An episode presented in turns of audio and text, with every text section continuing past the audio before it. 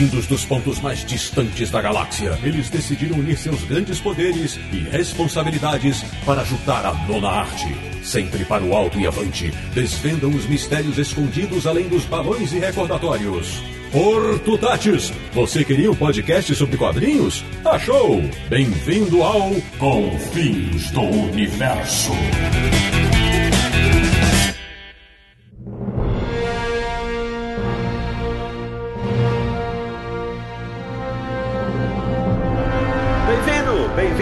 Começando mais uma edição de Confins do Universo, o podcast mais vingador da internet brasileira, que é o podcast do Universo HQ, o site que tem a joia do conhecimento nerd quando o assunto é história em quadrinhos. www.universohq.com. E o programa de hoje vai dissecar a Guerra Infinita no cinema e nos quadrinhos. E já vamos avisar agora: tem muito spoiler nesse episódio, tá bom? Então, se você não assistiu ao filme, a hora é agora. Decida-se. Eu sou o Sidney Guzman, falo de São Paulo e adoraria ter a joia do tempo para conseguir colocar a minha pilha de leitura e os meus trabalhos em dia. De Petrópolis, no Rio de Janeiro, o cara que queria possuir a joia do espaço, mas não para se teleportar para todo lado, mas sim para arrumar mais espaço para suas coleções. Samir Aliato. Espaço realmente eu tô precisando. E agora finalmente eu sei porque o Gavião Arqueiro não apareceu nos cartazes do filme. Da República de Ipiranga em São Paulo, ele, o portador da joia do poder, do poder das piadas infames e de me tirar do sério. Marcelo Naranjo. Tô me sentindo o Star-Lord do Confins, meio gordinho.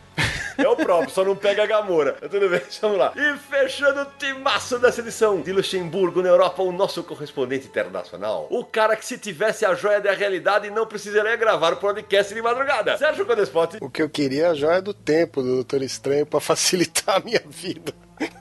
Pois bem, meus amigos, hoje nós reunimos a equipe inteira do Confis do Universo porque vai ter muita nerdice pra discutir. Os pontos altos e baixos do filme Vingadores Guerra Infinita, as ligações com os quadrinhos e, claro, que a Marvel pode aprontar na sequência. Então, ajeite o seu fone de ouvido e prepare-se. O papo começa depois da vinheta. É mais rápido que um pensamento do Thanos.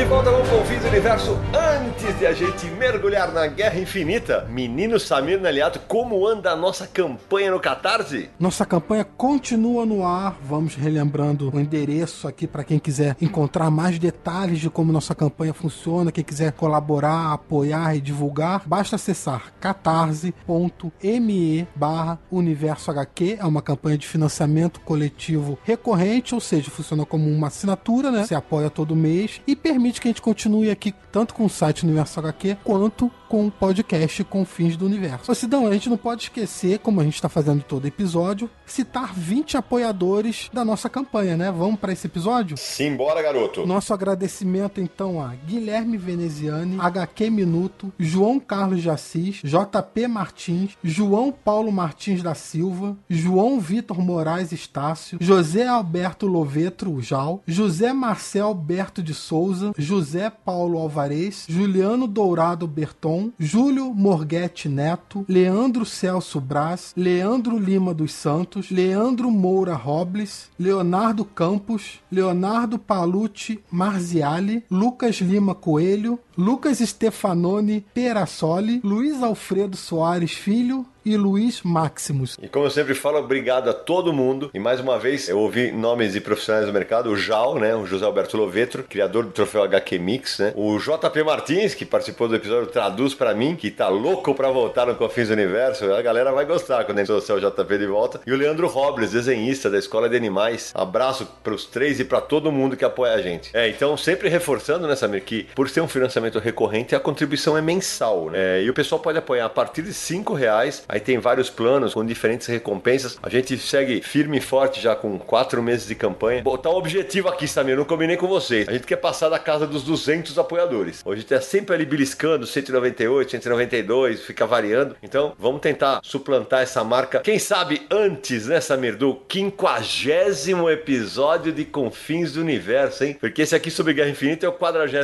e pro quinquagésimo, pra quem não ouviu o último programa, a gente vai fazer um episódio especial em que aqui quem faz a festa são os nossos ouvintes. Então, envie as suas mensagens via e-mail ou via WhatsApp, sempre lembrando. Vocês podem elogiar, podem criticar, podem fazer pergunta. O programa é de vocês. Nós quatro vamos estar aqui para responder a vocês. Só evitem mensagens muito longas, tanto de texto quanto de áudio, né? Para que mais gente possa participar do programa. Então, Sidney, relembrando aí os canais de contato para você mandar sua mensagem e participar do episódio 50, o e-mail é podcast@universohq.com e o WhatsApp é DDD 11 94 583 5989. Repita. DDD 11 94 583 59. Mande suas mensagens, perguntas, comentários. Relembre das passagens do Confis do Universo que você mais gosta. Participe com a gente desse programa. E, ó, Cidão, você falou sobre alcançar 200 apoiadores e tal. Pessoal, ajudem a gente a divulgar. Se a gente passar de 200 apoiadores, a gente vai fazer um, um sorteio especial para nossos colaboradores. Exatamente. Então, lembrando que o endereço para você ver todos os detalhes da campanha é catarse.me barra Universo HQ. Ô Samir, no último episódio eu convidei, né, a galera que nos ouve a mandar desenhos da gente, né? É, e no próximo episódio a gente estreia finalmente uma nova vitrine. É, vai sair do nosso querido Daniel Brandão, que nos acompanhou desde o começo. E vai entrar um outro grande desenhista. A gente já recebeu um desenho hoje do meu amigo Flávio Teixeira de Jesus, que imortalizou o meu bordão, que foi criado graças a Marcelo Naranjo, que é Jesus de bicicleta, hein, Naranjo? Então, é, agora já tá eternizado. Nós vamos colocar aqui no post sobre esse episódio para que todo mundo já veja. E eu sei que vem desenho também já do Sandro Rojo, desenhista do Mercado Nacional Independente. A galera tá se animando a mandar artes com a gente estrelando, olha só, hein? Ô Samir, antes de a gente começar a falar sobre o filme, o senhor andou em terras internacionais aí, né? Quem acompanha o Universo aqui nas redes sociais viu o senhor viajandão, cobrindo um festival internacional, né? Conta essa história rapidinho pra nós. Pois é, Sidão, entre os dias 16 e 23 agora de abril, eu tive na cidade de Lucerna, na Suíça, para cobrir o Fumeto Comic Festival, um festival de quadrinhos internacional lá da Suíça, que já existe há 27 anos, foi criado em 1992. É um festival bem voltado à arte mesmo, a autores independentes, tanto da Suíça quanto estrangeiros. Tinham brasileiros também lá no evento, tinham russos, italianos, ingleses, indianos, árabes, assim, era uma grande junção de estilos e de temas, principalmente com cunhos sociais ou políticos, histórias nesse sentido. O evento realiza todo ano. E uma das características desse evento é que ele não é centralizado na cidade. Ele é espalhado em vários centros de exposição, em várias galerias, salas, e dessa maneira é como se a cidade abraçasse o evento. Você caminha de ponto a ponto e além de conhecer a cidade, você vai visitando coisas sobre o fumeto, exposições, papos com artistas. Então, assim, dá para você fazer as duas coisas: conhecer a cidade, visitar o evento e todo mundo trocando ideias e experiências nesse sentido. Muito legal. E aposto que lá todo mundo assistiu Guerra Infinita. Então é hora da gente falar do filme. Meu amigo Samir Naliato, vamos dar aquela sinopse básica sobre o filme? Vingadores Guerra Infinita é o ápice que a Marvel vinha montando para esse universo cinematográfico, né? Então a história gira em torno do vilão Thanos, que apareceu pela primeira vez lá em 2012, no primeiro filme dos Vingadores, numa cena extra, e a busca dele pelas seis joias do infinito que vão dar ele total poder para realizar seus desejos loucos. Afinal de contas, Thanos é o Titã Louco, né? O apelido dele. E os Vingadores e Guardiões da Galáxia, todos os heróis da Marvel se juntam para tentar impedir que Thanos alcance seus objetivos. Afinal de contas, ele vai se tornar praticamente um deus se isso acontecer. E no desenrolar do filme, você vê que nem tudo sai às mil maravilhas como os heróis podiam esperar, né? Ou seja, agora eu tava vendo no cinema, né, é, que a imensa maioria do público que vai ao cinema não sabe, não acompanhou a história do Thanos nos quadrinhos, né? Acho que vale a gente dar aquela situada, até porque o nosso programa não é ouvido só por iniciados nerds, né? Mas também nerds iniciantes. Então acho que valeria a pena dar aquela pincelada na carreira do Thanos nos quadrinhos e algumas coisas que estão nos quadrinhos e foram mostradas na telona, né? A história do Thanos, ela começa meio picotada, né? Por exemplo, o Thanos ele surge na revista Iron Man número 55. Para surpresa de muita gente, é justamente na revista do Homem de Ferro que ele surge em fevereiro de 73, numa história que tem texto do Mike Friedrich e desenho do Jim Starlin. Mas quem desenvolveu o personagem foi o Jim Starlin. O Jim Starlin, ele assumiu a revista do Capitão Marvel e foi justamente no Capitão Marvel que o Thanos se tornou um personagem essencial. Essa primeira saga do Thanos que estava sendo desenvolvida nessa história do Homem de Ferro, ela aparece em várias revistas da Marvel, aparições curtas de vilões que o Thanos estava enviando para cá e para lá para conseguir poder do cubo cósmico, que era a primeira coisa que ele estava atrás. Que no cinema é o Tesseract, né? Aquele cubo que o Caveira Vermelha tinha na mão, depois aparece no primeiro filme dos Vingadores, aquilo é o que nos quadrinhos se chama o cubo cósmico. Nos quadrinhos, o cubo cósmico não é uma das joias do infinito. Tá? Até tem uma outra curiosidade que é o seguinte: as joias do infinito elas surgem até antes do Thanos. Ela, ah, quando surge o Adam Warlock, o personagem provavelmente vai aparecer no terceiro filme do Guardiões da Galáxia. Eles já deram sugestões aí que o personagem vai aparecer, mas eh, o Adam Warlock ele tinha na testa uma joia que se chamava joia espiritual. Isso é de 1972, portanto antes do próprio Thanos aparecer. Depois, quando as histórias vão se acumulando o número de joias também vai crescendo. Então são vários personagens que possuem joias. Né? Nos quadrinhos você tinha o, o estranho, o jardineiro, o colecionador, você tinha o grão-mestre. Todos esses eram chamados os anciões do universo. Cada um deles tinha uma joia. Essas joias eram chamadas inicialmente de joias espirituais. Depois, numa aventura do Thanos escrita pelo Jim Starlin e desenhada pelo Ron Lin, ele troca o nome das joias de joias espirituais para joias do infinito, que é mais apropriado mesmo mesmo. O Thanos ele tem uma fase clássica, que é essa primeira aventura contra o Capitão Marvel usando o cubo cósmico, que também envolve os Vingadores. Depois ele tem uma aventura com Adam Warlock, com a Gamora, com o Drax, com todos esses personagens que são clássicos. E mais para frente ele volta a ter uma aventura com Coisa, com Homem-Aranha e com os Vingadores, na quais ele já tá de novo atrás das joias do infinito, ao menos uma das joias. E essas são as histórias originais que formam o personagem. E a motivação dele era uma paixão que ele tinha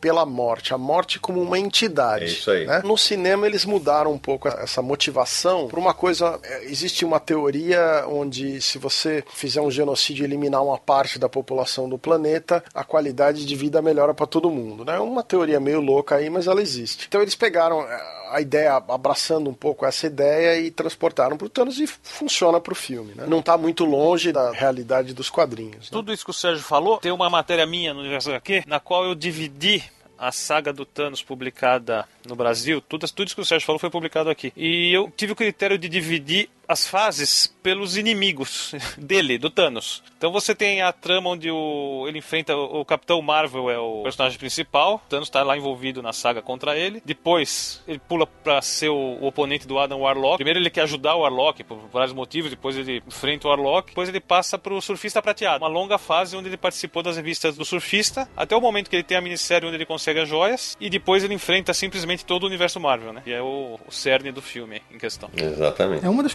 curiosidades também que a gente pode falar sobre a primeira aparição do Thanos na revista do Homem de Ferro é que nessa mesma edição, publicada em 73, também teve a primeira aparição do Drax, o Destruidor. O Drax, que o pessoal do cinema vai lembrar, é um dos integrantes dos Guardiões da Galáxia. E essa história que o, conta brevemente tanto a origem do Thanos quanto do Drax, mas assim, o Thanos não tem um, um papel particularmente marcante na estreia, né? Mas uma das características é que o Thanos foi criado pelo Jim Starlin ainda quando ele era jovem, na época do colégio e tal. E anos mais tarde, quando ele foi trabalhar nessa edição do Homem de Ferro, ele viu a oportunidade de incluir aquela criação dele na história, porque ele achava que podia ser uma das poucas chances que ele ia ter na vida de fazer quadrinho. Olha só depois a carreira do cara como foi. E o próprio Starlin ele admite que o Thanos foi inspirado na saga dos Novos Deuses, criados pelo Jack Kirby para DC Comics. Inicialmente o visual lembrava mais o Metro, mas conversando com o editor Roy Thomas, eles acharam melhor que tivesse mais um aspecto de Darkseid. Então foi como Thanos acabou ganhando a vida nos quadrinhos da Marvel. E isso é uma coisa que a gente já comentou em outras conversas, né, Samir? Mas é, é tão interessante. A Marvel ter feito o seu universo cinematográfico tão melhor e tão mais bem organizado do que a DC implica numa série de coisas. Se amanhã aparecer o Darkseid num filme da DC, a imensa maioria do público que não lê quadrinho vai falar: olha a DC copiando a Marvel, né? Como o mesmo aconteceria se aparecesse o Arqueiro Verde, que é evidentemente anterior ao Gavião Arqueiro e, é, e tantos outros, né? Porque é o caso, por exemplo, do Flash do Mercúrio. Né? É, as duas editoras têm vários personagens similares nesse sentido, né? Uhum. E uma saga interessante do Thanos, que a gente está comentando agora dos quadrinhos, que no Brasil foi publicado como Thanos em Busca do Poder, que em inglês é Thanos Quest. Em retrospecto seria melhor Thanos Infinite Quest, né? A busca infinita ia ficar mais coeso com o restante das sagas. É verdade. É nessa história que o Thanos consegue juntar as seis joias do infinito. Ele parte pelo universo em busca das joias para ter o poder absoluto para agradar sua paixão, seu amor, que é a morte. E aí ele encontra as seis joias e ele recupera do intermediário, que tinha a joia da alma, campeão, joia do poder, jardineiro, a joia do tempo, o corredor, joia do espaço, colecionador, que também já apareceu nos cinemas, tinha a joia da realidade, e o grão-mestre com a joia da mente. E é quando ele usa pela primeira vez a manopla com todas as joias. Eu queria fazer uma observação que nos quadrinhos essas joias têm cores e os poderes são diferentes dos nomes e das cores que tem no cinema. No cinema, a maioria das joias elas têm um invólucro. Por exemplo, aquele cetro do Loki, Sim. que tinha uma joia inicialmente que era azul, o material azul era um invólucro para uma joia de cor amarela, que é a joia da mente, que fica com visão. O Tesseract, onde a joia do espaço está escondida, tem aquele globo que tem a joia do poder no Guardiões da Galáxia. A única joia que ela não tem esse invólucro no filme, a joia que aparece no Thor, que aquele aéter, que é aquela coisa meio líquida vermelha, né? Sim. É aquele não tem um invólucro e a joia da alma que o Thanos consegue nesse filme que também não tem um- uma espécie de container de invólucro ao redor. Agora, o Samir estava falando das coisas dos quadrinhos, eu queria fazer outra observação curiosa que é o seguinte: nesse filme aparece um personagem que é um dwarf, um anão chamado Eitri, né? Sim. Esse personagem é um personagem das revistas do Thor, muito proeminente nas histórias do Walt Simonson. Inclusive, são nessas histórias do Simonson onde esse anão em particular, ele faz a forja do martelo do Bill Raio Beta, que se chama Stormbreaker, Exatamente. que é o martelo que o Thor faz. Ou seja, mas esse é só um dos fanservices que estão espalhados pelo filme, né? O que eu ia comentar além do Thor é que no filme Thor Ragnarok, Thor está controlado por um disco que o grande mestre coloca no pescoço dele. E esse disco, para quem não conhece, tem um personagem que chama Controlador, que na saga que o Naranjo mencionou, que o Thanos enfrenta o Capitão Marvel, um dos capangas do Thanos é esse personagem Controlador, que punha esse disco que controlava as pessoas, transformava as pessoas em escravos. No cinema, a Marvel fez isso no último filme do Thor, como se fosse uma das tecnologias aí usada pelo grande mestre. E continuando nos quadrinhos em que o Thor apareceu, ah, o grande destaque dele vem justamente depois dessa saga em busca do poder que eu mencionei antes, que é a trilogia do infinito, né? Formado por três minisséries: Desafio Infinito, Guerra Infinita, cujo nome serviu para o filme, mas a história não tem nada a ver uma com a outra, completamente diferente, e Cruzada Infinita. Essas três histórias têm como peça central o Thanos, o Adam Warlock e as Joias do Infinito. Aí depois dessas três sagas, aí o Thanos apareceu também em outras, a maior parte do tempo escritas pelo Jim Starlin, que é o criador do personagem, que desenvolveu aí o Thanos no universo Marvel. Eu só queria fazer uma última referência que são os personagens dos generais do Thanos que aparecem nesse filme. Eles são relativamente recentes. Eles surgiram aí numa saga que chamava Infinity e num crossover e são personagens super poderosos. Eles foram retratados com boa fidelidade no cinema até. São personagens interessantes. Então, para quem não conhece um personagem, quem parou de ler Marvel, quem tá começando, eles vieram desse material aí. Run from it.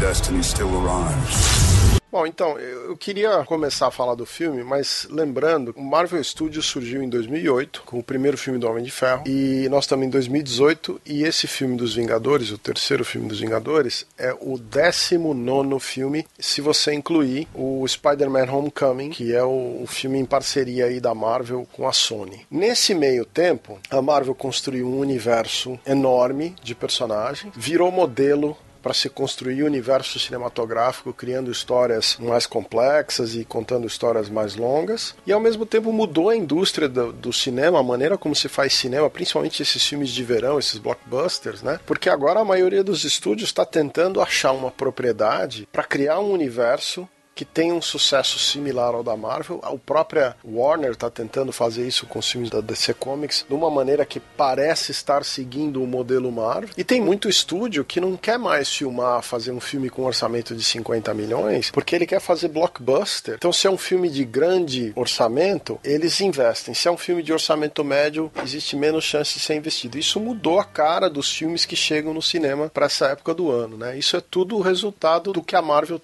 fez nesses 10 anos. E durante esse período, essa definição de filme de verão, blockbuster na época de verão, meio que acabou, porque agora é blockbuster de janeiro a janeiro, né? Ah, sim, porque começaram a ter tantos filmes de super-herói que as datas fevereiro, que era uma data meio morta, um monte de filme tem que estrear em fevereiro, porque se começar a estrear em março, abril, já pega filmes mais fortes, né? E a parte do verão foi se esticando para agosto, setembro. Você tem no fim do ano agora os, os filmes tipo Star Wars, todo ano tem um. Então, quando você vai estrear um drama mais sério, um filme mais sério do Spielberg ou de algum outro autor desse porte, os caras estão tentando estrear às vezes até em novembro, para não ter essa competição violenta, né? Falando em competição violenta, a gente falava antes de retomar a gravação, né? Eu brincava que talvez seja o filme que vai fazer a maior bilheteria de uma semana da história, porque, porque o pessoal todo deve ter corrido pro cinema. Lembrando que a gente tá gravando esse programa no dia seguinte à estreia do filme no Brasil, porque para fugir dos spoilers, né? Porque tem uns infelizes, uns babacas aí que o cara, cara, é, na boa, o cara se dá o trabalho de entrar numa rede social para falar, ah, aconteceu isso, isso, isso, cara, vai ser onanista no inferno, né, meu? É, tem sempre uns mala, né? Não tem o que fazer. Bom, eu queria começar a discussão dizendo que eu gostei do filme, eu acho um puta filme de ação bacana, divertido. Eu acho que é um filme ousado pros moldes que se faz filme de super-herói, pelas coisas que acontecem no filme, pelo fato de ter um volume de personagens enorme, três horas de duração. E é um filme de vilão. Sem dúvida. A gente sempre fala que era um, é um, costuma ser um dos problemas dos filmes, tanto da Marvel quanto da DC, é, exceto pelo Pantera Negra, como a gente comentou no, último podcast sobre filme que a gente fez. Mas esse filme, o Thanos realmente rouba a cena. Eu não iria ao exagero que eu andei ouvindo que vai ser o, o Darth Vader da Marvel, mas ele rouba a cena. É, até porque colocaram um, um, um ator bom, que é o Josh Brolin, no papel, né? É um, um, ator que tem uma carreira aí com vários filmes interessantes. Então, ele ajuda. O personagem tá complexo, tá bem escrito, entendeu? Pro filme, veja bem, ninguém tá falando aqui que é uma coisa shakespeariana. Mas eu achei os efeitos especiais são fantásticos, né?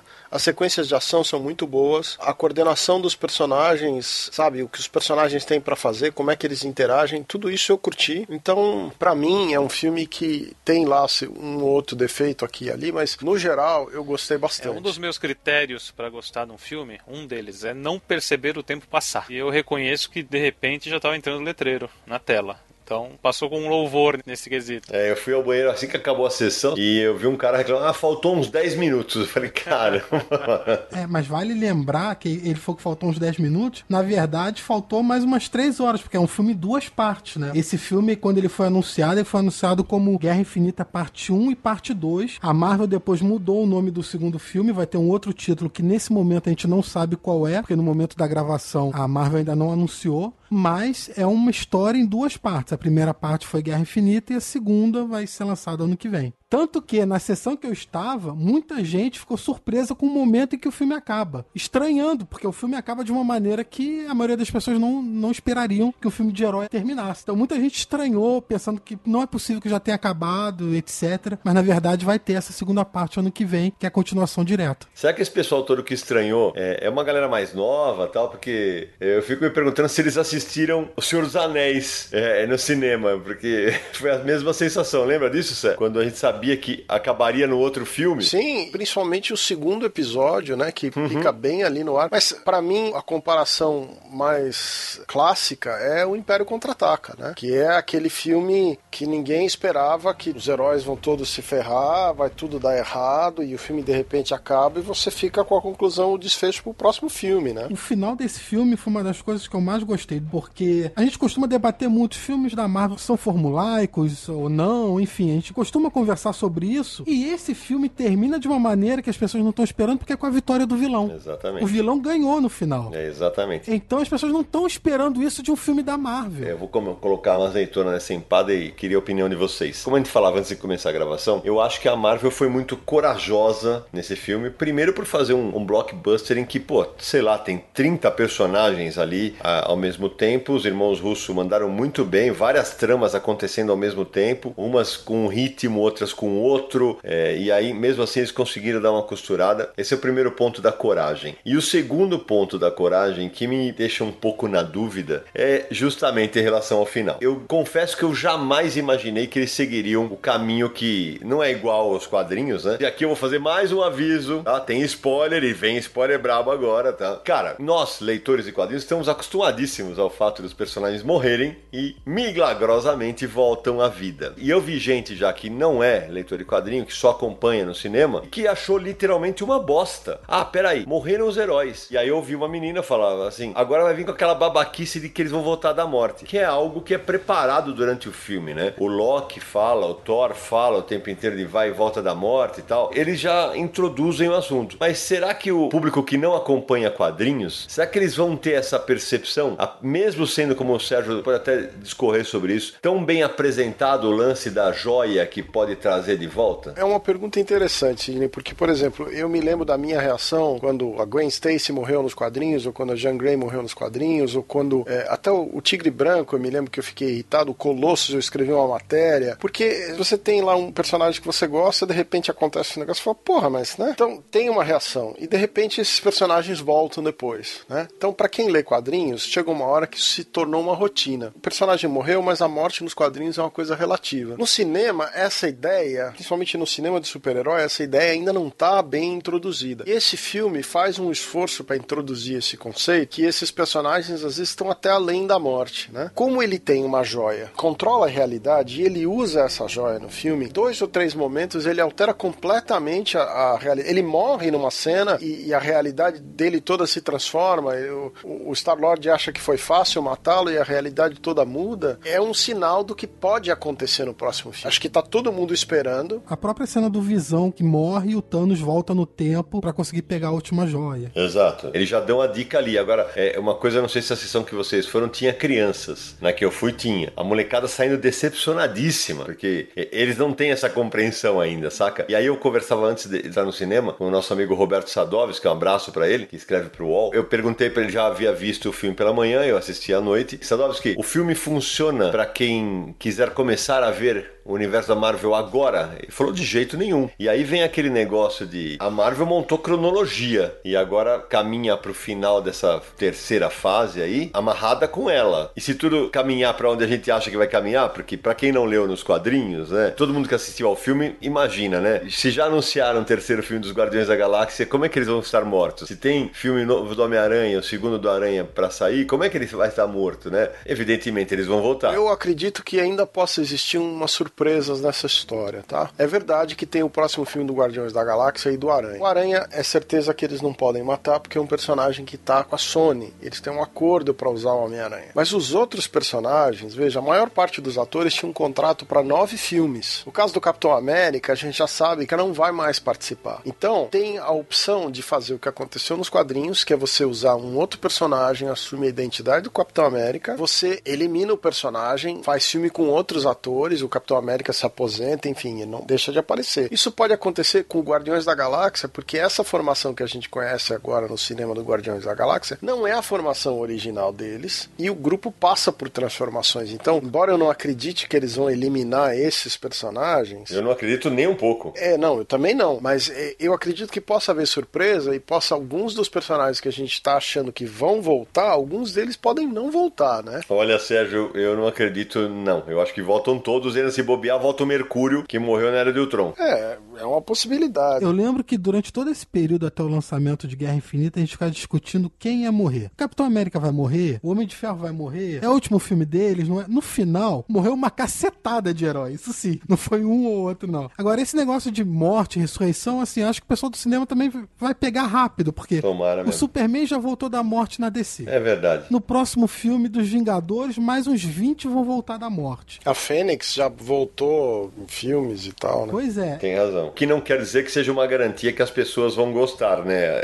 Exceto nós que gostamos de quadrinhos. Não, isso sem dúvida. Até se o artifício for começar a ser usado de maneira tosca a todo momento, como nos quadrinhos em determinado momento aconteceu. Determinado momento não, Samir, acontece até hoje, vamos ser justos. Verdade, acontece até hoje. Eu, eu acho interessante a gente ver o seguinte, que no próximo filme, quando todos esses heróis vão voltar de alguma maneira, talvez um ou outro, aí sim talvez o Capitão Capitão América morra, o Homem de Ferro morra. Porque olha só, o Sérgio comentou algumas opções do que pode acontecer com o futuro dos atores. Ou aposentar o herói, morrer na, na história. Eles podem simplesmente trocar o ator e continuar a história com outro ator, James Bond, por exemplo. Ou talvez eles podem usar a manopla do infinito como um meio de fazer um reboot no universo, não sei. Apesar de achar que isso não vai acontecer agora, mas nunca se sabe. Então, Samir, eu já acho que a chance é grande, sabia? De acontecer um negócio assim, porque é, a gente sabe que os contratos estão acabando. Beleza, vai trazer todo mundo de volta. É, o que eles podem fazer é volta no tempo, porque para mim fica meio no ar ali que o Doutor Estranho plantou alguma coisa na joia dele. E aí eles vão, acho que eles voltam no tempo e rebutam o universo e assim, só que agora com outros personagens, com outros, com outros Capitães América, com outro Thor, e, e o universo Marvel voltará. Só que aí, sem o Chris Evans, sem o Robert Downey Jr., sem o Mark Ruffalo, sei lá. E aí eles começam de novo. Aí vem o lado nerd falando, porque a gente sabe que no próximo filme vão aparecer Homem-Formiga e Vespa. Já imaginou se os caras rebutam os Vingadores com a formação original dos quadrinhos, cara? Homem de Ferro, Hulk, Homem-Formiga, barra gigante, Vespa e Thor. Mas o gancho é meio esse, né? Morreu um monte de gente, mas os Vingadores do primeiro filme, tirando Isso. o Gavião, que ninguém sabe, ninguém viu, sumiu. Quem não morreu foram os Vingadores do primeiro filme da Marvel dos Vingadores. Exatamente. É, eu acho o seguinte, a Marvel anunciou alguns filmes, que é Homem-Formiga e a Vespa, Guardiões da Galáxia, né, o filme do Homem-Aranha que a gente já discutiu aqui. Então,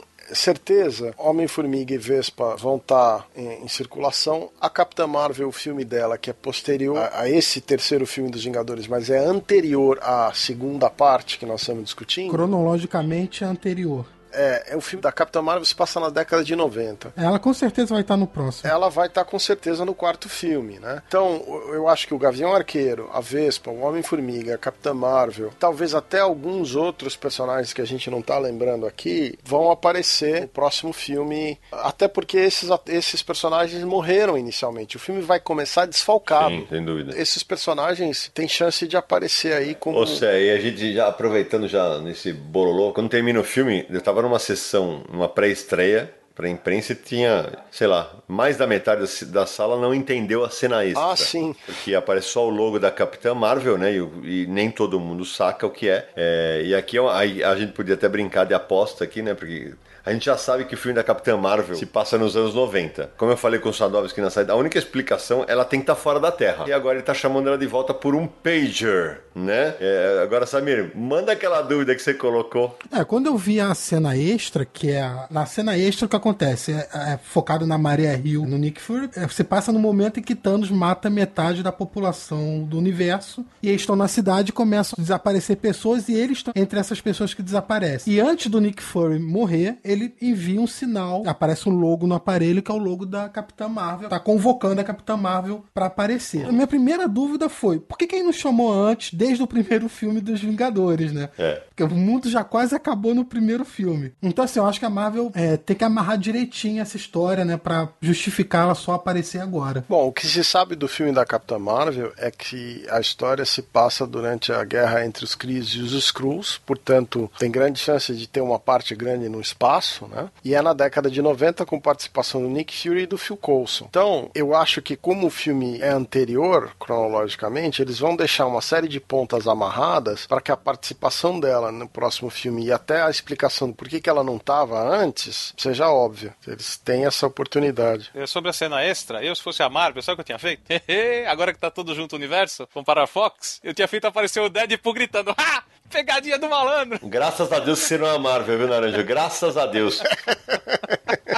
graças ao bom Deus, é graças a Odin, graças a, a, a, Zeus, que você não é a Marvel. Graças a Deus. Graças ao Surtura até. Mas olha só, gente, o Naranjo falou de brincadeira, mas vamos lembrar que o Thanos, uma das joias do infinito é a joia da realidade. Se a realidade mudar, olha aí um gancho para introduzir Quarteto Fantástico, X-Men, Deadpool. Sem dúvida. Eu queria lembrar, assim, que nos quadrinhos, apesar dessas joias todas serem, em teoria, a joia do espaço, a joia da realidade, essas joias elas são entidades. Elas têm um comportamento às vezes peculiar nos quadrinhos. Inclusive tem certas coisas que você, os personagens não podem fazer. Você não, só porque você tem a joia da realidade, você não pode pensar eu tenho todas as outras joias e está na sua mão. Não funciona assim a brincadeira. Você só tem o poder da outra joia uma hora que você conseguiu a outra joia. As joias elas se atraem. Inclusive aquela série Illuminati dos quadrinhos, ela explica muito o funcionamento de todas essas joias. É uma das coisas mais interessantes interessantes daquela série. E, o que eu queria responder é a pergunta do que o Sidney fez que ninguém respondeu, que é o seguinte: será que as pessoas vão entender esse filme né, nesse ponto? E eu acho que não. Se você só viu esse começar a assistir o filme dos Vingadores, do universo Marvel por esse filme dos Vingadores, você tá perdido. Tem 18 filmes pra você ver antes desse, né? Pra você entender a relação dos personagens, todas as circunstâncias. Então, esse filme realmente é o final do crossover. Se você não viu o que veio para trás, não. É a mesma coisa que começar a ler a série do Harry Potter pelo sexto livro. Não dá. Quer dizer, dá, você vai entender, mas sei lá, falta tudo, né? Falta contexto. Sim, não, porra, é o lugar errado para começar. E a gente tava falando dos quadrinhos, né, Sé? É, eu vou até colocar na discussão um ouvinte nosso, que aliás o Samir deu o nome dele hoje, o Lucas Lima. Ele me escreve aqui, enquanto ele tá gravando, ele mandou um, uma mensagem direta no Instagram, relativa a uma surpresa que tem no filme, né? Que é o aparecimento do Caveira Vermelha naquela cena lá, né? É, que para mim é uma das cenas mal explicadas do filme. Ficou muito jogado para mim. Ah, ah, não, a Gamora sabe o caminho para lá, beleza. E por que, que o Caveira não sai de lá, sendo que, como o Samir lembrou antes de começar a gravar, ele tá tomando conta de uma das joias que não é a joia que o mandou para lá. Só para dar um contexto disso, porque se alguém se perdeu, Caveira Vermelha aparece planeta Vormor Uhum. tomando conta da Joia da Alma. Isso. Sendo que ele, originalmente, no primeiro filme do Capitão América, ele aparece com o Tesseract, que é a Joia do Espaço. Isso. né? Então, essa parte, por que, que o Caveira Vermelha tá lá, todas essas consequências, elas, por enquanto, estão mal explicadas, né? Concordo. Pode até ser uma oportunidade de reintroduzir o Caveira Vermelha no universo Marvel moderno, É. que é uma coisa recorrente nos quadrinhos da Marvel, né? Para finalizar, a pergunta que o Lucas faz é a seguinte: será que o Caveira Vermelha vai ser o consigliere do Thanos, como o Mephisto foi nos quadrinhos? Ó, essa sacada é boa, hein? Eu acho que não. Essa jogada não tem nos quadrinhos de jeito nenhum. Eu acho que isso é uma boquinha para eles terem a chance de trazer o Caveira de volta como o grande vilão de uma fase nova aí, né? Não, porque veja, você tá usando o Thanos.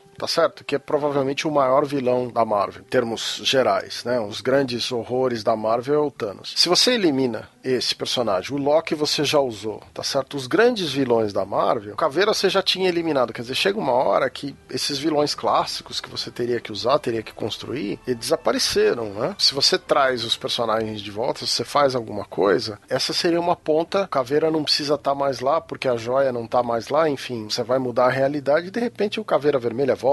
Seria um gancho. O Sidney comentou agora há pouco sobre o Mephisto, né, que aparece nos quadrinhos e não no filme. Como eu falei antes que o filme se chama Guerra Infinita, mas não tem nada a ver com a saga dos quadrinhos Guerra Infinita, esse filme não é uma adaptação direta de nenhuma história dos quadrinhos, né? Não. Ela é inspirada em eventos dos quadrinhos, Isso. mas não é uma adaptação direta de nenhuma delas. Então, esse filme, ele foi mais inspirado na saga Thanos em Busca do Poder, que mostra ele indo atrás das seis joias, só que ele consegue as joias de maneiras diferentes do que é mostrado nos quadrinhos. E todo o tempo tem é, a luta dos heróis tentando impedir que ele consiga alcançar esse objetivo. E o final do filme, é, né, o último ato, onde ele consegue as seis joias e mata metade do universo, aí já é inspirado no comecinho da saga Desafio Infinito, que aí a saga é justamente sobre isso, ele conseguindo poder absoluto e para impressionar a morte ele mata metade do universo e aí o resto da história são os heróis tentando tirar a manopla dele para ele perder esse poder de Deus.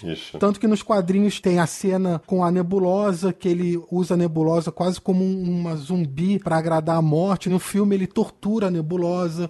Na saga dos quadrinhos, termina da seguinte maneira: o Thanos alcança uma onisciência que ele vira realmente um deus, ele sai de seu corpo físico. Ele vira como se ele fosse o universo, ele está espalhado no universo. E nesse momento em que seu corpo físico fica meio que abandonado, a nebulosa aproveita e tira a manopla com as joias do infinito dele e ela usa a manopla. E aí ela fica com os poderes de um deus, uma deusa, e desfaz o que o Thanos fez. Ou seja, ela ressuscita metade do universo que ele tinha matado. Pode ser usado para no próximo filme. Alguém consegue tomar posse da manopla e desfazer o que o Thanos fez. Uma curiosidade é que o final do Desafio Infinito, embora o Thanos tenha perdido, nos quadrinhos, o Thanos tenha perdido os poderes e ficado sem a manopla, ele simula a morte dele próprio e desaparece. Mas ele é encontrado nas últimas páginas pelo Adam Warlock e ele está num campo. É, ele vira um fazendeiro, né? Um fazendeiro num campo que é que igual ao final do filme que nós vimos, mas em outra situação, né? No filme o Thanos conseguiu o objetivo dele. Continua com os poderes de um deus. É. Vamos ver o que acontece. Exato.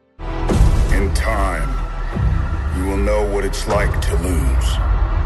O meu filho ficou numa dúvida que se a manopla teria sido destruída. Porque quando mostra a cena, eu falei, eu acho que a manopla talvez sim. As joias, acho que não. É, apesar de que ele ainda usa o poder das joias para fugir, né? Isso. Mas que a manopla aparece danificada, ela aparece. Agora, eu queria fazer uma observação que o Samir mencionou várias HQs aí que são inspiradas. Toda essa sequência que aparece os generais do Thanos atacando a Ordem Negra, que se chama, né? Atacando os super-heróis na Terra e tal. Inclusive aquela sequência grande com o Doutor Estranho, com um personagem que em inglês se chama Ebony Maw. Tudo isso vem da minissérie do crossover Infinity, que esses personagens atacam os, os heróis na Terra e tal. E são personagens é, dos últimos anos. O filme também usou bastante. Que eu acho que eles tiveram uma participação nesse filme e no próximo, como o Thanos já tem todo esse poder, talvez seja mais centrado nele, sem a participação desses outros personagens. Ainda voltando para aquela cena da Caveira Vermelha, Seth, tem um negócio que me incomoda, não em relação aos quadrinhos, porque não dá nem para comparar em relação aos quadrinhos. É que na hora que fala, ah, tem que rolar um sacrifício. A própria Gamora ri dele. Fala assim, meu, pelo que foi construído do personagem no cinema, eu achei meio forçado o Thanos amar a filhinha dele. Eu achei meio forçado, cara. De verdade. Aliás,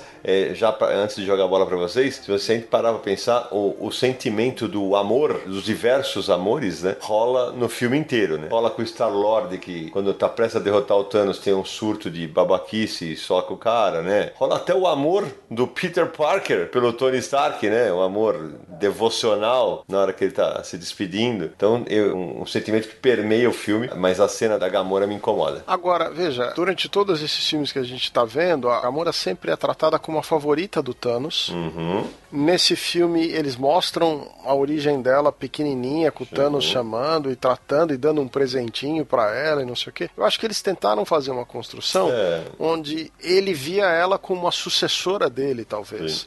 Eles falam, esse é o trono que você ia ficar e não sei o quê. Compreendo que a visão dele do amor não é a mesma que os outros personagens, nem que a gente tem. Mas talvez exista um, digamos, um- uma coisa meio filial que ele vê nela. E esse é o sacrifício. Talvez eu esteja sendo influenciado pelo Thanos dos quadrinhos. Talvez é- isso tenha que fazer um meia-culpa aqui. Porque nos quadrinhos o Thanos só tem um amor, né? A morte. Que é o amor pela morte. É isso aí. E isso não existe no cinema. Exatamente. E nesse filme ele quer melhorar a qualidade de vida de todo mundo, que é o que inclusive ele diz pra ela que ela fez no mundo dela, que o mundo dela virou um paraíso. Ele fala pra ela. Na ótica distorcida dele, né? É, porque eu matei metade da população, o que sobrou agora tá vivendo bem. Então, eu, eu acho que eles construíram um argumento coerente, a gente pode gostar ou não, mas é, existe uma coerência no argumento que eles construíram pra justificar essas coisas, né? Eu queria trazer um assunto que é mais polêmico, que não me incomoda, mas eu sei que incomoda alguns de vocês, que é essa brincadeira que a Marvel tem, às vezes, pegar uns certos personagens e transformar em comédia e depois você tá num filme mais sério e a atitude é diferente. A gente tava comentando isso antes do programa, né? Você pega filmes como Os Dois Guardiões da Galáxia, que são muito mais voltados pra comédia, comédia de ação, mas comédia, do último filme do Thor, que muda o tom dos anteriores bastante, que eram bem mais O sérios Thor Palhões, né? vira um filme quase que dos trapalhões, como se costuma dizer. Veja, eu gosto dessa brincadeira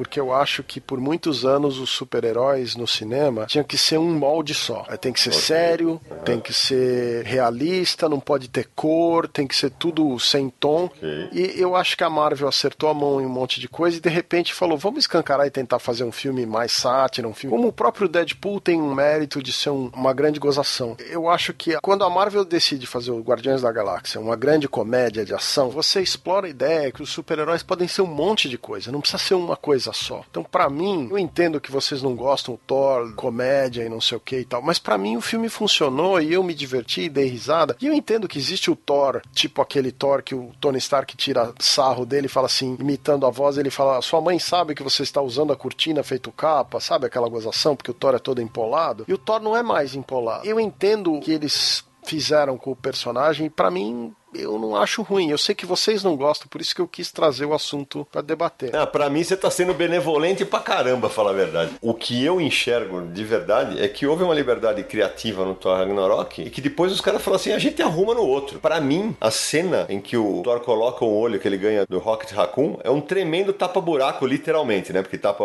a órbita ocular dele, né? Pra mim é um tapa-buraco incrível, tanto é que no primeiro trailer lá do que aparece da Guerra Infinita, ele tá com os dois olhos. Então pra mim foi uma acerto de rota, trocar o pneu com o carro andando. Ah, a gente não sente tanto o golpe, né? Porque, como eu falei, a Marvel acerta muito mais do que erra. É, é que do ponto de vista business, quais eram os dois filmes mais criticados da Marvel? Thor 1 e Thor 2. Não sei da bilheteria, mas se os caras falaram, meu, vamos mudar e ver o que acontece, deu certo, porque foi super bem o filme no cinema. Ah, a bilheteria do Guardiões como comédia é muito superior à bilheteria do primeiro e segundo Thor, né? Então, exato. Eu acho que eles falaram, meu, vamos mudar e ver o que acontece. E o público gostou. Sim. Eu entendo a falta de coerência, totalmente. Mas como negócio, os caras se dão bem. Eu também, ainda mais quando o negócio envolve vender bonequinho, quando atingir mais gente, eu entendo. Como eu falei quando a gente gravou Thor, eu não sou o público. Eu não dei uma risada sequer. Eu não dei uma risada no Homem-Aranha de volta ao lar. Eu ri algumas vezes do Guerra Infinita, é, especialmente pelas sacadas do Guardião da Galáxia, né? E do Sargento Pincel, né? Que é o Drax, né? Uma outra piada, aquela que ele ficou invisível, eu achei ótima. Achei, achei divertida, que bem empatando a declaração de amor dos dois e tal. Agora, assim, essa mistura, essa salada. Então, ó, agora. É, no filme anterior o Thor é comediante e agora ele é um cara serião. É, mesmo no Ragnarok, quando ele é pra ser serião, ele faz piada. E muita piada. Vejo que a Marvel encarou essa parte mais cósmica do universo que estreou com o Guardiões da Galáxia num tom mais comédia. Então, quando decidiram fazer um filme Thor Hulk, Hulk tem aquela questão do problema que não pode ter um filme solo do Hulk enquanto não- resolveu o problema de distribuição com o Universal. Então, como eles só podem pôr o Hulk junto com outros personagens para fazer o filme, vamos fazer uma história do Hulk no espaço. Ah, vamos aproveitar e fazer o filme do Thor. Vamos juntar as duas coisas. Tem o- os filmes do Guardiões são comédia, deram muito certo. Vamos fazer esse nesse pique. O vilão vai ser o grão-mestre. Eu entendo o desgosto de vocês. Eu também aceito a questão da benevolência, que a Marvel acerta mais do que erra, tem uma afinidade com os personagens, você tá mais inclinado a aceitar. Então, talvez eu seja com um caso onde um misto de benevolência e eu me divirto com o filme. Então, você não deu uma risada e eu ri pra caralho. Então, não posso fazer nada. Como eu falei, como não ri do Homem-Aranha de Volta ao Lar, o nosso programa perdido, então eu vou aproveitar hoje, que já que ele aparece na Guerra Infinita, falar que pra mim um dos piores pontos do filme é o Homem-Aranha. De novo, porque como eu falei no programa que não foi a ar, posso falar agora, e- ele é o Aranha de Ferro, ele é o Mosquito Elétrico, você pode chamar de qualquer coisa, mas pra mim aquele não é o personagem. Ah, mas é um outro personagem criado. Pra mim ele é muito mais perto do Miles Morales do que do Peter Parker, ok. Só que, cara, ele não tem, na minha visão, falta-lhe iniciativa. A armadura faz as coisas sozinho, cara. Solta as garras. Claro, o Homem-Aranha é um personagem deslocado numa saga cósmica. Ele tinha que estar lá, evidentemente, vai vender bonequinho pra caramba, a molecada adora. E botar numa roupa metálica que vira aranha vai ver uma centena de bonecos diferentes, videogames e o caramba. Evidente que eu tenho essa ótica e sei que isso é, é business, como disse o Naranja. É, mas daí a gostar, pra mim, o Aranha ele tá deslocado com o personagem. Ele usa uma armadura que é uma aberração em relação ao que é a, a trajetória dos personagens nos quadrinhos, mesmo ela tendo aparecido durante a Guerra Civil. É, tem um negócio que a gente falou antes de começar a gravar. O filme se passa dois anos depois de Guerra Civil. O Visão deixa isso claro quando ele fala que ele tá se encontrando com a Feiticeira Escarlate e tal. O Aranha é o único cara que não só não parece que não cresceu, como ele evoluiu. Porque vamos supor que no Guerra Civil ele tinha 16 anos, vai? Ele deveria estar com 18. E ele continua agindo como um cara de 12, na minha visão. É, ele continua agindo como o fanboy de novo, cara. Na cena que ele tá se despedindo, cara, ele fica louvando o Tony Stark. Ele, ele podia te falar lá. É, quem não quer falar do tio Ben, beleza. Mas manda um recado, fala, cara, avisa a minha tia, cuida da minha tia. Nem isso, nem esse link eles deram, cara. É, é um personagem completamente dependente do Tony Stark e da tecnologia. E esse ponto de verdade não me agrada. Só pra fechar o raciocínio, tem um momento do filme que pra mim eu fiquei com uma vergonha alheia na hora, saca? Que o Homem-Aranha que dá a ideia pro Tony Stark, o maior cérebro da Terra, pra ele abrir um rombo na nave pro cara ser sugado. Era pra fazer piada, ok. Vou fazer as seguintes considerações sobre isso, né? É, eu concordo com você que o Homem-Aranha me pareceu deslocado nesse filme. Sim. Tá? Eu concordo. Eu gosto da participação do Homem-Aranha no Guerra Civil, no terceiro filme do Capitão América. Eu achei divertido o filme do Homem-Aranha. Eu acho que não é o Homem-Aranha com o qual eu cresci, mas eu, eu aceito, não sei se eu gosto, mas eu aceito as modificações que fizeram naquele filme do Homecoming. O personagem tá mais antenado com o mundo da molecada atual. Sim, concordo. Eu não sei quais são as limitações que o acordo Marvel-Sony inclui, mas até agora, pelo que a gente viu, toda a relação do personagem envolve o Tony Stark como uma forma de mentor. Sim. Eles estão mantendo isso. Você mencionou que o uniforme que aparece com esse tentáculo de aranha é o uniforme da Guerra Civil dos quadrinhos. Exatamente. Foi bom você ter lembrado. Nos quadrinhos, esse uniforme com aranha metálica que sai as pernas, é o uniforme que o Tony Stark cria pro Homem-Aranha nos quadrinhos durante a Guerra Civil nos quadrinhos. Eu não vi muito propósito além do óbvio de que o Homem-Aranha tem que fazer parte desse universo, então vai participar do filme. Por enquanto, tirando uma ou outra piada e tal. Agora, eles fazem a brincadeira da geração. O Homem-Aranha é muito mais novo que o Tony Stark, desde o comecinho. A primeira participação dele no filme da Guerra Civil, ele faz aquela piada que ele vai derrubar o Homem-Formiga quando ele cresce. Ele vai derrubar e ele fala: Vocês assistiram um filme antigo de ficção que chama Império Contra-Ataca? Tá bem amarrado isso. Ele faz a piadinha do Alien. Isso. Né? É. Nos quadrinhos existem vários momentos onde o Peter Parker se revela um grande cientista, inclusive junto com o Tony Stark, ele tem uma ou duas sacadas que ele fala pro Tony Stark, ó, podia fazer assim. Exato. Que o Tony fala, puta, não tinha pensado nisso. Então eu acho que eles entraram nesse espírito. Eu entendo o, que você tá reclamando e até aceito bastante essa crítica do Homem-Aranha nesse filme, porque eu também acho que nesse filme o Homem-Aranha é um dos personagens que tá mais deslocado ali, principalmente no espaço. É Tem uma outra referência que é a seguinte: quando na saga original do Thanos, uma parte dessa saga envolve o Homem-Aranha Uhum. com os personagens. É bacana que o Homem-Aranha esteja participando disso porque tem a, a- relação com os quadrinhos, mas ele tá deslocado. né? Existe, o- existe digamos, o- a premissa que o Aranha participa dessas coisas, mas tem esse problema. Não, e sem contar que todo mundo esperava, ah, então, ah, finalmente ele vai desenvolver o sentido de aranha, né? Foi só o arrepio, né? Só arrepia, né? só naquela cena. Foi só o arrepio e mais nada. É um dos pontos fracos do Homecoming, é, é que não tem o sentido de aranha, porra, é uma das coisas mais legais do personagem. E aí, ah, vai ser desenvolvido e vai aparecer no. Quando apareceu o trailer, todo mundo, puta, ele tem o sentido de aranha. Não, ficou jogado. Arrepiou só. Engage your defenses. And get this man a shield. Queria comentar uma outra coisa que a gente já falou aqui no programa que eu não tive, vocês falaram e eu não tive tempo de rebater, que foi o seguinte, vocês estavam falando do Hulk, que o Hulk tá também diferente e tal. Eu me lembro de ter lido uma entrevista, acho que do Kevin Feige. Explica quem é o Kevin Feige. Sam. Kevin Feige é o produtor de todos esses filmes da Marvel. Presidente da Marvel Studios. É o presidente do Marvel Studios e é o produtor de todos esses filmes. Ele que faz o planejamento geral do que vai acontecer e tal, ele é o grande responsável até pelo sucesso comercial dessas coisas. Ele chegou a comentar uma entrevista, ele junto com o diretor de um dos filmes, agora realmente não me recordo quem estava além dele. Mas enfim, a, a ideia é de que eles estavam evoluindo a ideia do Hulk, que nos primeiras aparições do Hulk, quando ele virava Hulk, a ideia de que era o Hulk era infantil. E à medida que o Hulk aparecendo mais, ele vai falando mais e a sugestão é que ele está cada vez ficando mais inteligente. Isso é explorado um pouco melhor no filme Thor Ragnarok. Tem um pouco mais exploram essa brincadeira. E nesse filme, a ideia de que o Banner não consegue virar o Hulk porque o Hulk está com medo do que aconteceu com ele. Eu não sei se é medo, hein, Sam? É, é a minha interpretação. É- é- o Hulk, pela primeira vez,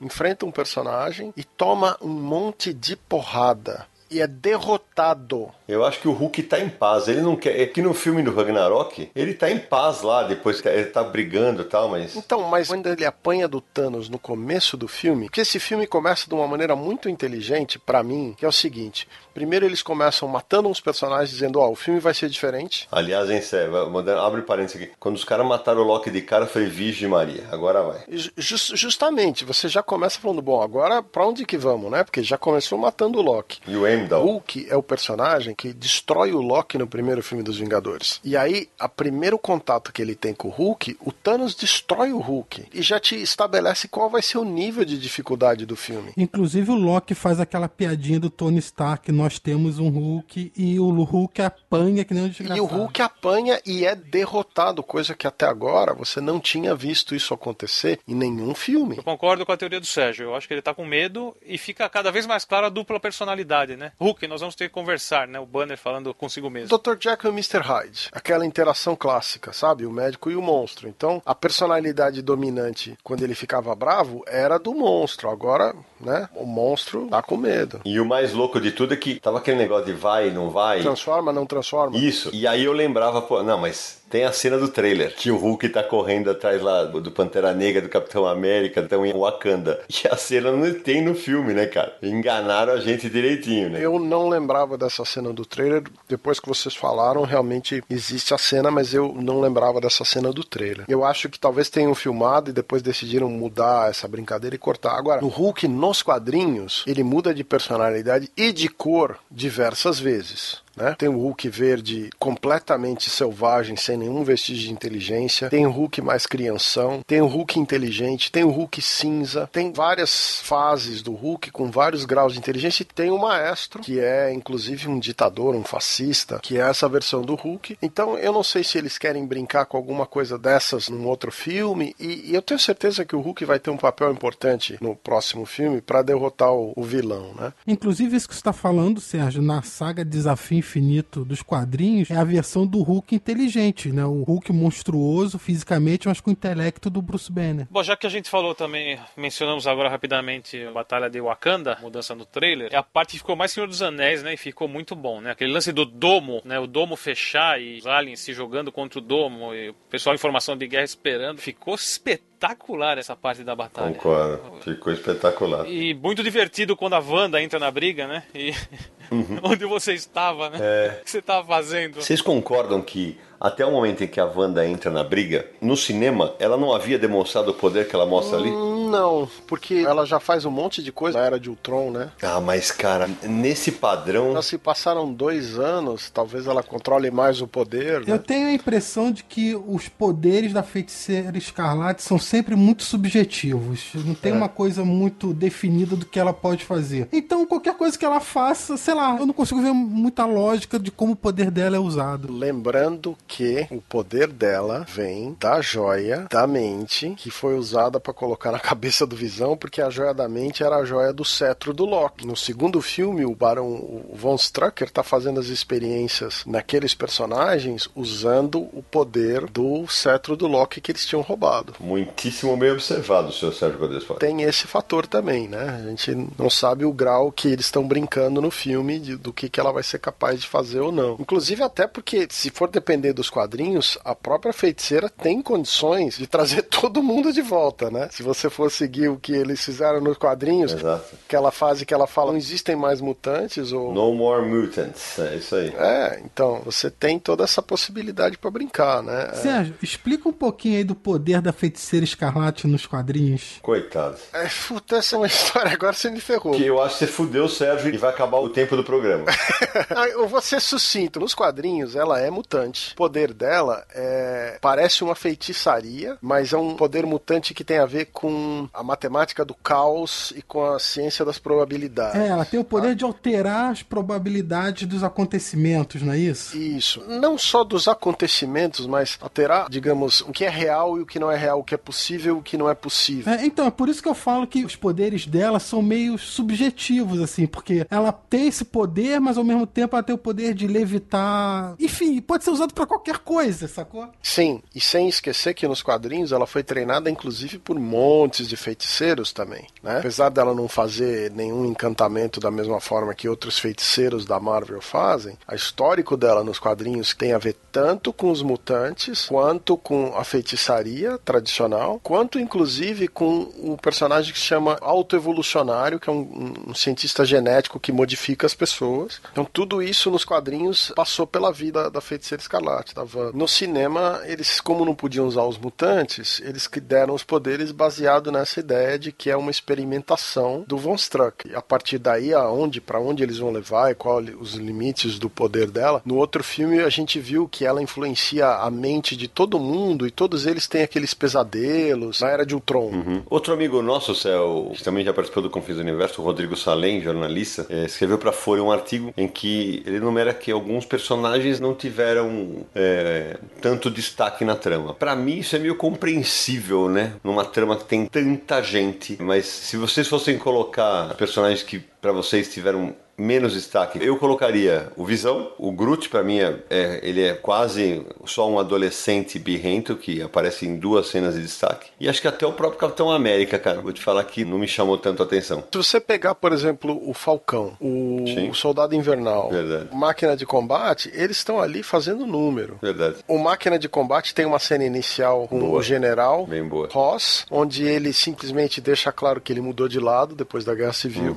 Mas é isso, assim. Mas são participações pontuais, mas eficientes, saca? Sim. E aí eu acho que eh, não justificaria se dar, sei lá, 30 minutos, 20 minutos, 5, 7 minutos pra cada um. Pra mim a mágica que os russos fizeram foi fazer tanto personagem junto, conseguir coexistir e ser encantador, como disse o Naranja, de puta, o tempo não passou. Não, ao contrário, o tempo passou rápido. Exatamente. É, mas você não percebe que o tempo passa. Você tá assistindo o filme e de repente você se dá conta que já passou duas horas e meia e o filme ainda não acabou. Exato. Porque você fala, porra, ainda tem mais coisa pra acontecer. Que voltando ao que o Salem comentou, eu acho que é perfeitamente normal alguns personagens ficarem com menos destaque, principalmente num filme desse. Esse filme é o comparado às super sagas dos quadrinhos, né? Você tem as revistas mensais, os filmes individuais e os crossovers, as grandes sagas que esse filme se encaixa. E nos quadrinhos também acontece isso. Tem personagens que ficam suprimidos em detrimento a outros mais importantes para a história naquele momento. E esse filme, como eu, eu mencionei antes, é um filme do Thanos. O Thanos é o protagonista desse filme. Também acho, concordo. É, e os heróis, nesse caso específico, são coadjuvantes. Porque a figura central é o vilão, é o Thanos. O Thanos é muito bem explorado. Então eu acho que é normal isso. Você dá o destaque pro Thanos, que é o mais importante desse filme, e todos ali em volta dando suporte pro que você tá mostrando na tela. Eu, di- eu diria que os dois grandes arcos de personagem nesse filme são do Thanos e do Thor. Depois desses dois personagens, o terceiro arco de relevância nesse filme é o da Gamora. Porque, veja, eles perderam tempo pra mostrar o passado dela, perderam tempo pra mostrar a relação dela com o Star-Lord, a relação dela com a Nebula, tem a cena do sacrifício. Sim, eu sabia que ia acontecer alguma coisa com a Gamora no filme mais pra frente, justamente pelo flashback. Não ia ter um flashback ali por ter. Pra justificar. é. Pra você ter uma conexão emocional com a Gamora para o que vai acontecer depois. O Thor perde os amigos, a raça inteira dele praticamente, Metade. Ele fala. O Thanos tem obsessão. O Thanos mata metade. Tudo bem. Então, metade da raça dele desaparece, os amigos desaparecem, já tinham morrido a maior parte no filme anterior. O que sobrou morre nesse filme. O Loki morre. Ele, além disso, ainda tem a jornada toda dele de se reerguer, fazer a forja de um martelo novo, voltar para dar apoio pros amigos dele e enfrentar o Thanos no momento mais dramático do filme. Então, assim, o grande arco de personagem Fora o Thanos, a Gamora e Thor. O Capitão América tem um arco muito menos relevante. O Visão e a Feiticeira continuam naquele romance, explorando a ideia do romance. O Visão tem uma importância por causa da joia e a relação com a feiticeira, o que a feiticeira precisa fazer é importante pro filme. Mas Capitão, Falcão, Soldado Invernal, a própria Viúva Negra, Pantera Negra, todos os coadjuvantes do filme do Pantera Negra, todas essas coisas têm arcos muito mais E reduzidos. todos esses personagens tiveram destaques em filmes anteriores, né? Sim, sem dúvida. Então eles foram bem explorados, eles estão bem apresentados ao público. Esse era o momento de outro personagem Exatamente. tomar o centro das ações. E Samir, eu acho que a Marvel vai costurando tão bem, né, a- as coisas no universo cinematográfico dela, que agora no próximo filme, na continuação da Guerra Infinita, ela vai fechar uma lacuna que é uma, uma das poucas que rende críticas pra ela, a representatividade feminina, especialmente depois da Mulher Maravilha, né? E a Capitã Marvel certamente vem com um nível de poder absurdo e vai protagonizar muitas das partes do filme que fecha essa grande saga. É, veja, não é que a Marvel não tem essas personagens, Isso, exato. mas não tem uma heroína do mesmo porte do Capitão América fazendo a mesma coisa. Então isso realmente vai rolar. Olha, eu gostei das sequências de ação, eu gostei dos efeitos, eu gostei do visual das locações dos planetas que fizeram, cenas em Titã são legais. A gente tava falando dos personagens que tiveram destaque. O Doutor Estranho tem um destaque grande nesse filme. Agora você tocou num ponto. Acho que a gente chegou a comentar isso quando a gente gravou sobre o Doutor Estranho, que quando a Marvel criou ele nos quadrinhos, ele era basicamente o Tony Stark, a índole do personagem. E eles nunca foram contrapostos, até o visual, né? Os dois de bigodinho e tal. E cara, a contraposição dos dois na tela ficou espetacular, porque os dois têm aquele ar altivo, né? Aquele até arrogante, e ficou espetacular na tela, eles batendo boca. Thanos mostrou pro Stark que, tipo, conheço você, cara. você é o cara, né? Boa, Nara. No final. Então, eu acho que o Stark, ele talvez tenha esse jeito sei lá, dúbio que você tá falando. Mas com a interpretação do Robert Downey Jr., ele domina tão bem a tela que você até esquece, às vezes, dos outros personagens. Mas só deixa eu complementar um negócio. Eu achei que faltou um diálogo aí entre o Tony Stark e o Stephen Strange. Um olhar pra cara do outro e falar assim: Sherlock? Não, não, Sherlock. é porque os dois foram Sherlock, né? Tem toda razão. Porra, o Sérgio foi explicar a piada. Pô, a primeira piada que o Naranjo faz em três anos de programa que eu dou risada, o Sérgio vai lá e explica a piada. Assim, né? Porque tem muita gente que não vai saber, cara. Eu sei. Fun isn't something one considers when balancing the universe.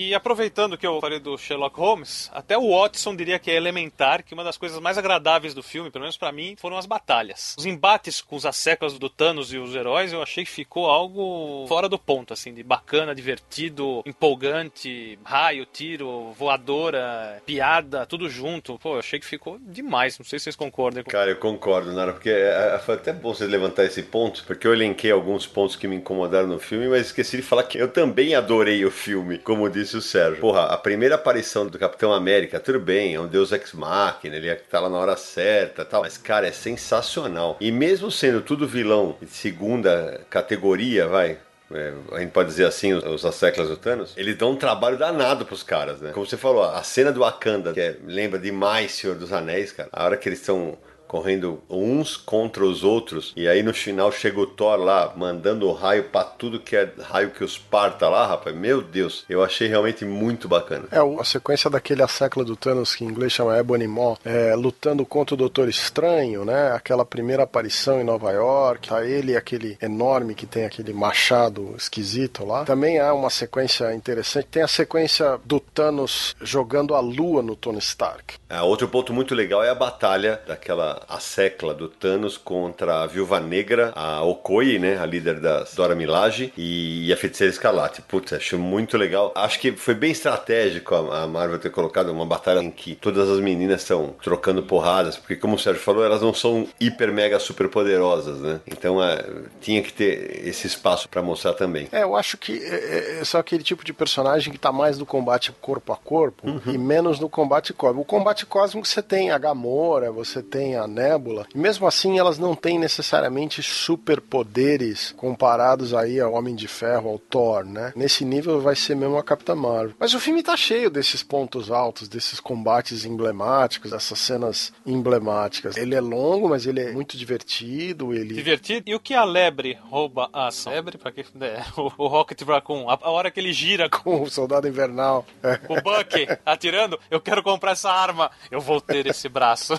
é sensacional Os momentos de humor, especialmente dos Guardiões da Galáxia, para mim estão muito bem colocados, cara. Muito legais. É realmente uma equipe que acaba funcionando para falar de humor. É, eu achei que o humor tá bem colocado no filme. Acho que o filme é bem. Toda vez que tem o Thanos na tela, é um filme bem é, sério, direcionado e tem os seus momentos de humor e volta para dar uma aliviada no genocídio que vai acontecer no final do filme. Mas voltando à cena de humor, aí eu, eu lembrei que vocês, Sérgio, estavam discutindo sobre Thor, Thor Ragnarok, Guardiões da Galáxia. Enquanto eu gosto de Thor Ragnarok, acho o filme divertido e tal, mas eu não tenho como discordar da sua opinião das mudanças repentinas de personalidade do Thor. O Sérgio também comentou Guardiões da Galáxia. Eu acho até que Guardiões da Galáxia, eles introduziram já num clima é, de mais humor e esse clima se mantém ao longo dos filmes e inclusive nesse dos Vingadores. Muito alívio cômico envolve o Rocket Raccoon, o Groot, o Senhor das Estrelas.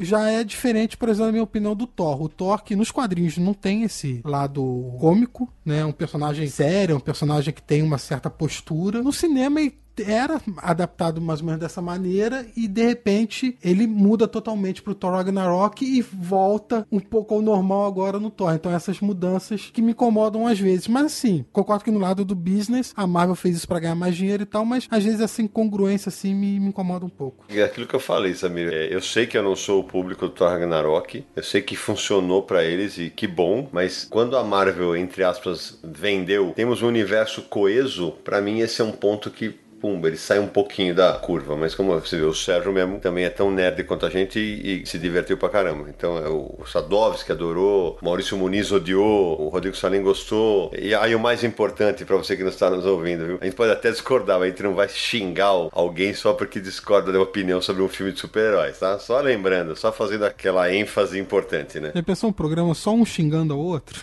Eu acho que quando, principalmente quando se trata desse tipo de personagem, de super-herói, eu acho que todo mundo que lê tem um parâmetro do que a gente acha crível que aquele personagem, como ele tem que ser interpretado, baseado no que a gente leu, no que a gente gosta e tal. Então, quando foge de certos parâmetros, incomoda. Por exemplo, eu sei que você, Sidney, não gosta da Liga da Justiça humorística dos quadrinhos, né? Não sou fã, não. E você não gosta dessa interpretação do Thor que fizeram no Ragnarok. Quer dizer, é, para você tem certas coisas que você acha que foge um pouco, entendeu? Cada obra bate no leitor ou no, no espectador de uma maneira. Essa é a parte mais legal, né? Você não precisa gostar mais ou menos de algo por causa disso. Vocês estão falando aí do que mais gostaram no filme. Eu gostei muito do filme. Eu acho que os irmãos Russo foram um acerto inacreditável da Marvel Studios. Aliás, os irmãos Russo que tinham um background de humor e curiosamente são os diretores que fogem um pouco desse perfil da Marvel. Teve agora Pantera Negra que também fugiu desse perfil e tal, mas eu acho que eles acertam muito bem nos filmes que eles fazem, como foi em Soldado Invernal, como foi é, em Guerra Civil. Então eu tô muito ansioso pro Vingadores 4,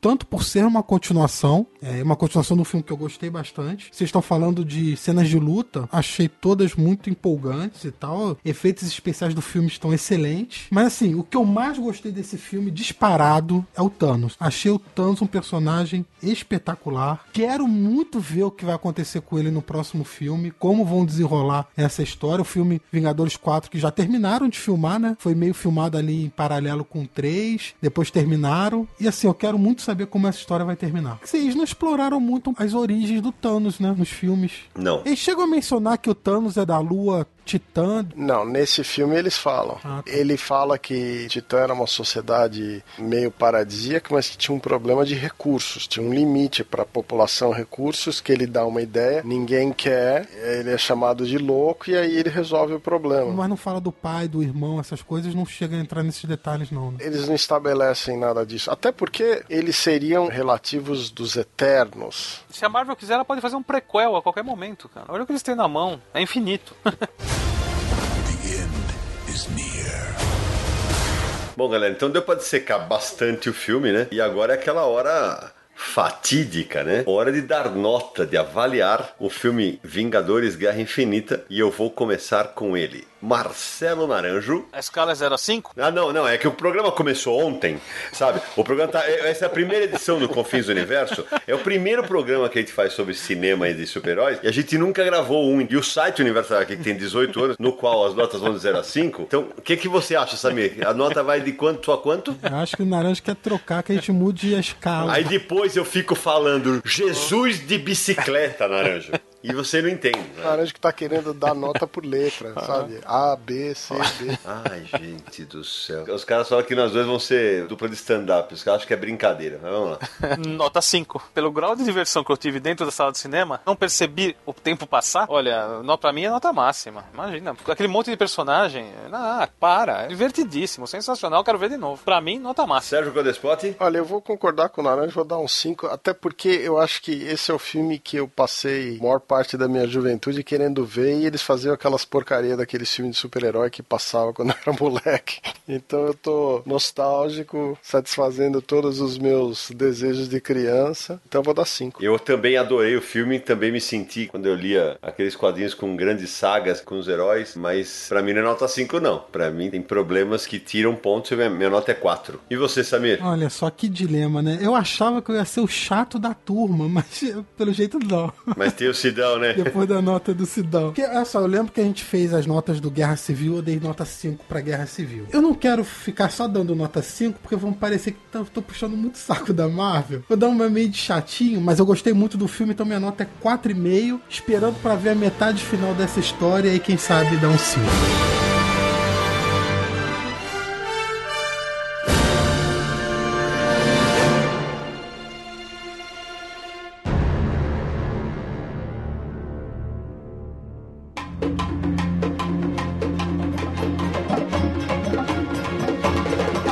Dadas as notas de Vingadores Guerra Infinita, chegou o momento que os nossos ouvintes mais gostam, que são as indicações da galera do Confis Universo ligadas ao tema do episódio. Hoje, claro, por ser Vingadores Guerra Infinita, vale tanto o quadrinho do Thanos quanto de personagens que estão em destaque no filme. Então, começa você, Marcelo Naranjo. Olha, o pessoal vai ter que correr em sebo ou em site de quadrinho antigo, mas uma leitura bem bacana para quem viu o filme e não conhece é a saga de Thanos da editora Abril. Foram cinco volumes, nos quais eles compilaram as principais aventuras envolvendo Thanos aí contra os heróis da Marvel. Um material bem bacana, não sei se é fácil de achar hoje em dia, mas a minha indicação é essa. Samir Aliato. Já que o Naranja indicou um bastante antigo, eu vou indicar um bastante recente. Opa! Minha indicação é Desafio Infinito encadernado em capa dura que a Panini acabou de lançar nesse mês de abril de 2018. Super fácil de achar, você vai encontrar em livrarias online, livrarias físicas. Não vai ter o menor problema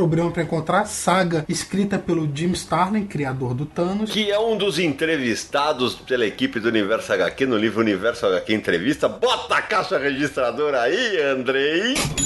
Isso mesmo, e tá lá no nosso livro. E desenhado pelo George Pérez e pelo Ron Lin. Esse caderno da Panini traz duas histórias. Traz Thanos em busca do poder, que é a jornada dele através do universo para coletar as seis joias do infinito. E a minissérie Desafio Infinito, que é a primeira grande saga da trilogia do infinito. Tem muitos infinitos na vida do Thanos, como vocês podem perceber. Exatamente. E o Samir, só para complementar a informação do Samir, ele falou que a dica dele era bastante recente, mas é de uma história também bastante antiga, que já foi publicada pela editora Abril e agora finalmente ganhou uma republicação de luxo pela Panini. Isso, foi publicado pela editora Abril em 1995, se eu não me engano. E pela primeira vez é republicada no Brasil nessa edição da Panini desse ano. E em formato americano. Formato americano. Antes, pela Abril, foi formatinho. Sérgio Codespot. Olha, eu vou indicar um negócio relacionado, mas diferente aí do que vocês estão indicando. Tem um crossover que chama Aniquilação. O crossover é um evento de 2006 que envolve todos os personagens aí cósmicos da Marvel. Acho ruim. Thanos,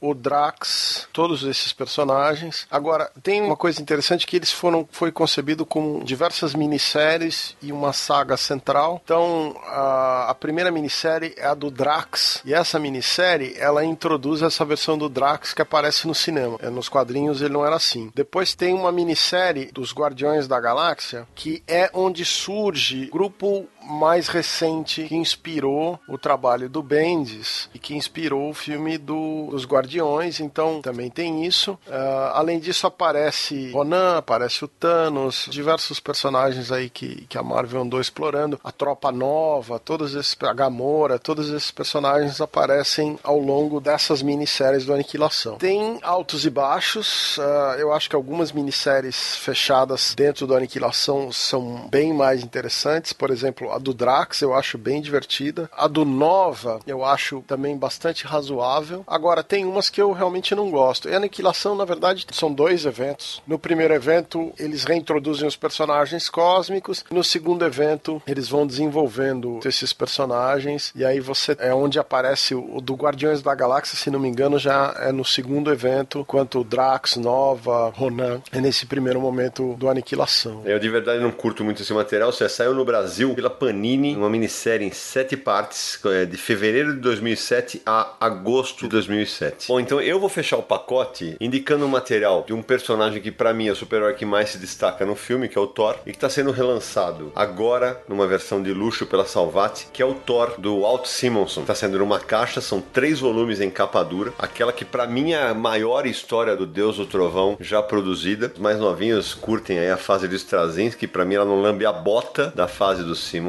E só ressaltando que é, esse material que está saindo encadenado numa versão luxuosíssima, capa dura, papel couché e tal, já havia sido publicado no Brasil tanto em formatinho pela Abril, quanto pela uma coleção em cinco volumes de os maiores clássicos do poderoso Thor. O Samir me ajuda, Samir saiu em que ano? O primeiro volume saiu em setembro de 2006 e o quinto volume, terminando a série, janeiro de 2012. Sidão, é, aproveitando, eu lembrei de duas histórias do Thanos que vale a pena mencionar também. O pessoal tá correndo aí atrás de material do vilão para conhecer mais sobre o personagem. Uma é a Ascensão de Thanos, escrita pelo Jason Aaron e desenhado pelo Simone Bianchi. Foi publicado pela Panini em 2014, numa edição de capa dura, reunindo uma minissérie publicada originalmente nos Estados Unidos. E essa história é basicamente a origem do Thanos, desde o nascimento até a fase adulta, e mostra como e por que ele se tornou quem ele é. E a outra história, estou indicando porque é fácil de encontrar, basta ir às bancas atualmente, uma edição do Thanos, escrito pelo Jeff Lemire, desenhada pelo brasileiro Mike Dodato. Tá aí a revista mensal do Thanos, que a Panini tá trazendo em formas de encadernados, de capa cartonada, só buscar nas bancas.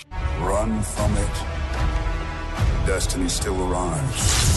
Então, antes das despedidas da galera do Confis Universo, Samir Aliato, quem quiser entrar em contato com o nosso podcast, como é que faz? É muito simples, é muito fácil, basta digitar podcast.universohq.com. Você vai poder baixar e ouvir todos os 49 episódios do nosso podcast. Estamos chegando no 50, hein? Próximo episódio, fique de olho. No iTunes é só buscar por Confins do Universo. Lá você vai poder assinar o feed e receber notificações de novos episódios. Também vai poder deixar seu comentário, deixar sua avaliação, dê sua nota pra gente lá na página do iTunes. Isso é muito importante pra gente. Se quiser mandar uma mensagem para ser lida aqui no Confins do Universo, escreva para podcast@universohq.com. Ou se preferir uma mensagem de voz, o nosso WhatsApp é DDD 11 945835989. O Confins do Universo, que é um podcast do site Universo HQ, www.universohq.com. Também estamos nas redes sociais, basta buscar por Universo HQ no Facebook, no Twitter, no Instagram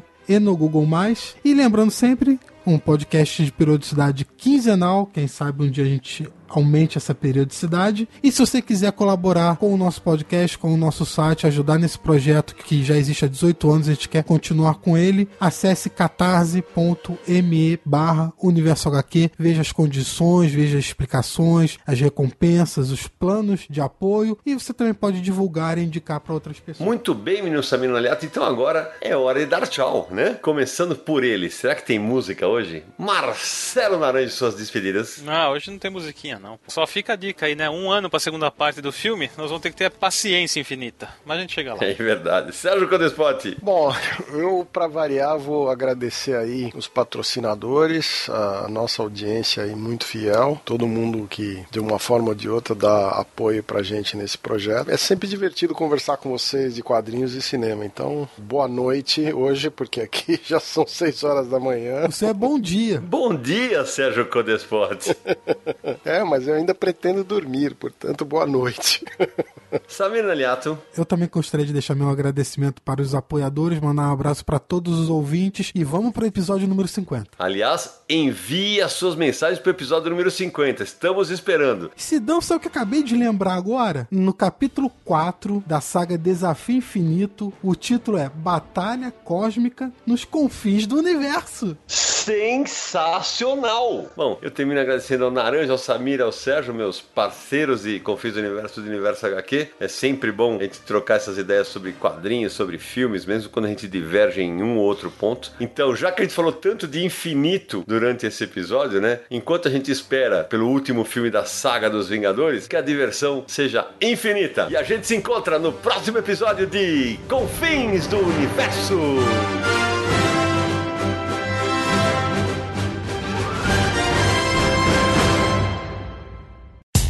No dia mais claro ou na noite mais densa, você está deixando a nossa presença. Faça uma boa viagem de volta, mas não fique disperso. Nos encontraremos no próximo episódio de Confins do Universo.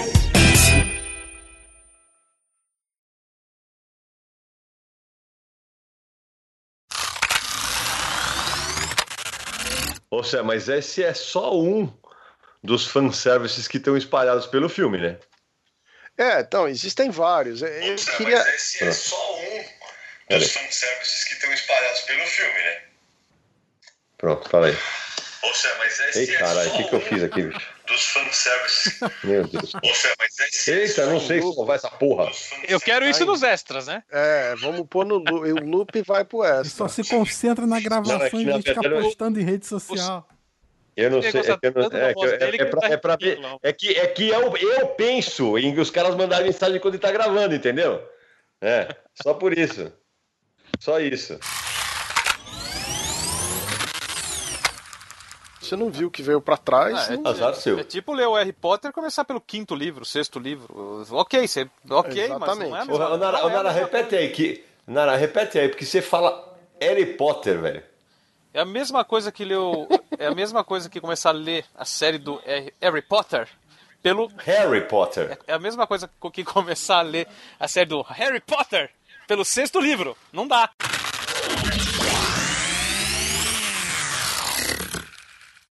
Este podcast foi editado por Radiofobia, podcast e multimídia.